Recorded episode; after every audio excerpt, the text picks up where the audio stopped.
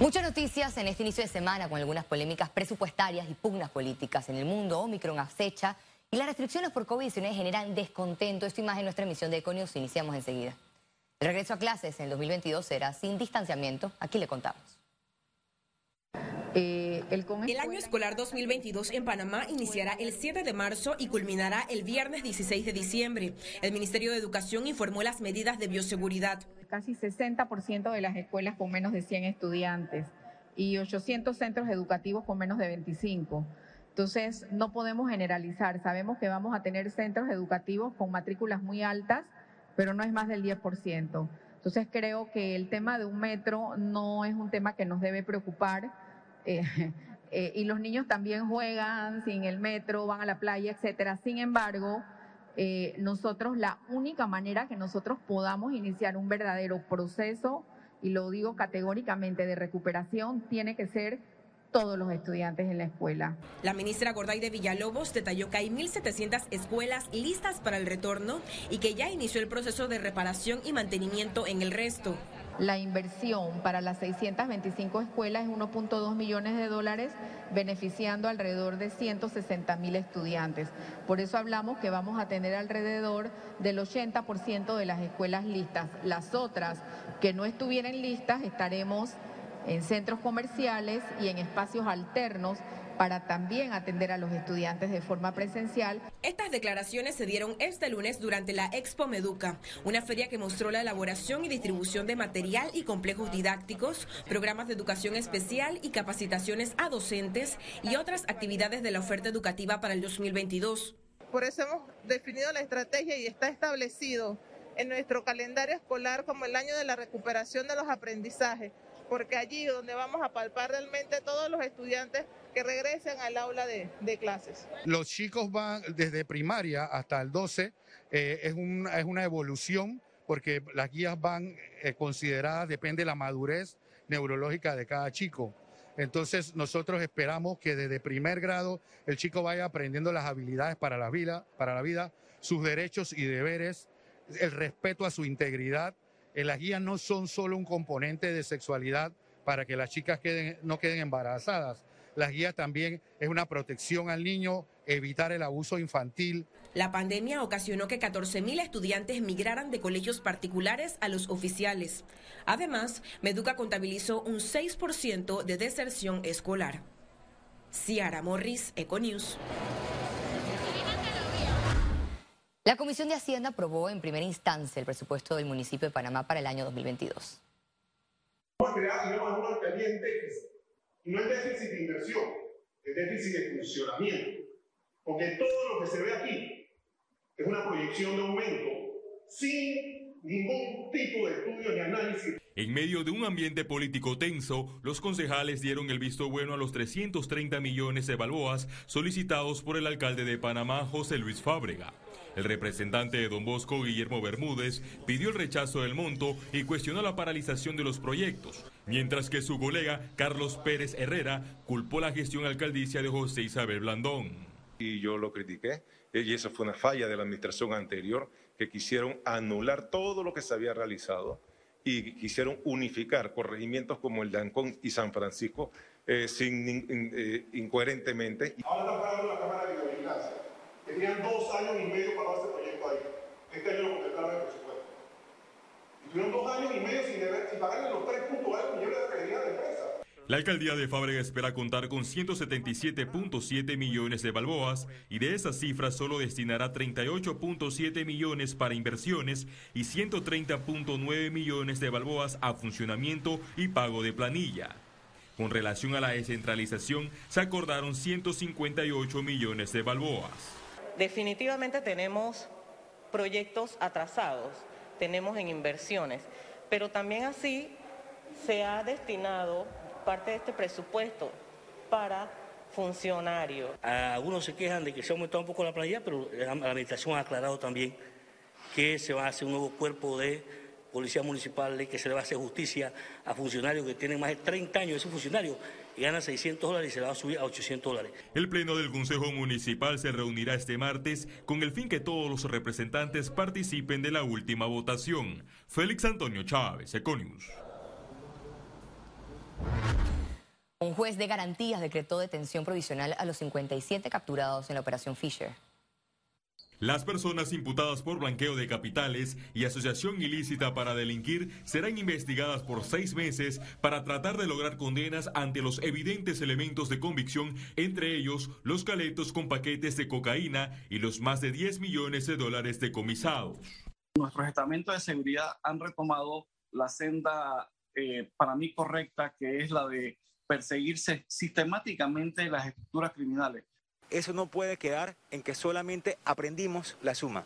Ahora hay que investigar y hay que ver qué pasa al final de estas macrooperaciones con tantos aprendidos. ¿Cuántas condenas vamos a encontrar después de estos, estas investigaciones? Las interceptaciones telefónicas de las autoridades revelaron el modus operandi y el enlace de la organización criminal con el clan del Golfo. Este es un golpe de gran impacto y y tiene gran relevancia y coloca a las organizaciones criminales en, en forma defensiva. No obstante, ellas tienen la capacidad de recomposición y veremos que, eh, por ejemplo, en Colombia se detuvo al, al cabecilla, al señor Otoniel o Dairo Antonio Suga David, este, pero en su, en su sesión inmediatamente tenemos allí que estaría Giovanni Ávila eh, Villadiego, que es el segundo al mando. El ex fiscal de drogas, Patricio Candanedo, conoce cómo reaccionan los narcotraficantes luego de recibir un golpe. Él va a mutar inmediatamente cuando atacas el crimen organizado. Por ejemplo, en las rutas aéreas eh, marítimas, se te van a ir por, este, por tierra y, y así sucesivamente van a, ir, a estar rotando. Si le cortan la actividad en el Océano Pacífico, lo van a hacer por el Atlántico. El ex fiscal contra el crimen organizado, Abraham Adames, explicó qué se hace con las sumas millonarias decomisadas. La ley señala porcentajes hacia dónde debe ir el dinero una vez sea comisado. Es decir, si se logra una condena, esa condena diría después, el dinero pasa a manos del Estado. La ley señala porcentajes para el Ministerio de Cultura, para CONAPREDES, para la Fuerza Pública, eh, divide a cuánto le correspondería a cada entidad. La operación Fischer fue una investigación paralela con la de Damasco, donde también se logró desmantelar parte de una red criminal en Panamá Este que se dedicaba a la recepción, custodia y traslado de drogas a los Estados Unidos y Europa. Félix Antonio Chávez, Econimus. El director nacional del Partido Panameñista se pronunció ante la detención de uno de sus miembros en medio de la operación Fisher.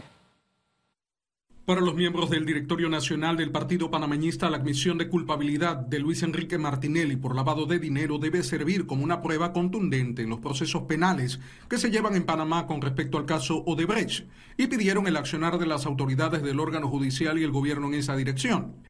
En cuanto a casos de corrupción y narcotráfico, el Directorio Nacional ha avalado la expulsión de quienes sean responsables por estos delitos. En el caso de Miguel Linton, detenido en la operación Fischer, informaron que se instruyó al fiscal del partido para iniciar un proceso interno. Afirmaron que todo panameñista que sea responsable por tráfico de drogas será expulsado.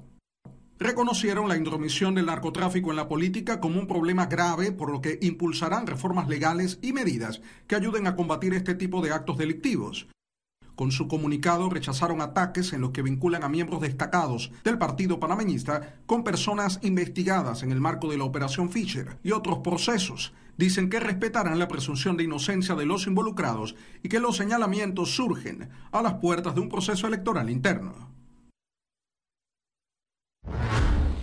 El expresidente Juan Carlos Varela negó vínculos con el narcotráfico. En un comunicado, el exmandatario aseguró que ni él ni ningún miembro de su familia se ha visto involucrado en actividades relacionadas con el narcotráfico y el crimen organizado.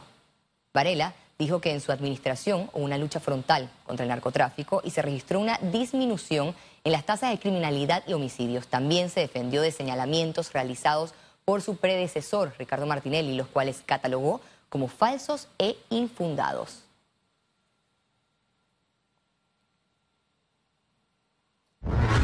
El Ministerio de Salud informó que más de 355 mil personas mayores de 12 años faltan por vacunarse. Un número importante. Entonces, eh, nosotros les pedimos que por favor acudan. Están los puestos de vacunación accesibles, no importa si usted no se ha puesto ninguna dosis, vaya a ponerse las vacunas, si perdió la tarjeta de vacunación, allí se le hace nuevamente eh, la tarjeta. El Ministerio de Salud anunció que el punto de vacunación del complejo deportivo Irving Saladino atenderá el circuito 88. En este centro de vacunación en Juan Díaz se estarán colocando primeras y segundas dosis contra COVID-19, así como la de refuerzo de 7 de la mañana a 3 de la tarde. Las autoridades informaron que las personas que se vacunaron en el extranjero también pueden asistir a este punto a centros comerciales para adquirir la tercera de refuerzo. La cantidad de contagios nuevos disminuyó y no hubo fallecidos en las últimas 24 horas. Veamos en detalle las cifras del MINSA. 479.231 casos acumulados de COVID-19.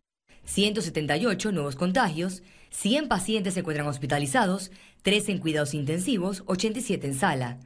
Se reportan 468.968 recuperados clínicamente. Un total de 7.375 fallecidos no se registraron defunciones en las últimas 24 horas. Total de vacunas aplicadas, 6.075.638 dosis.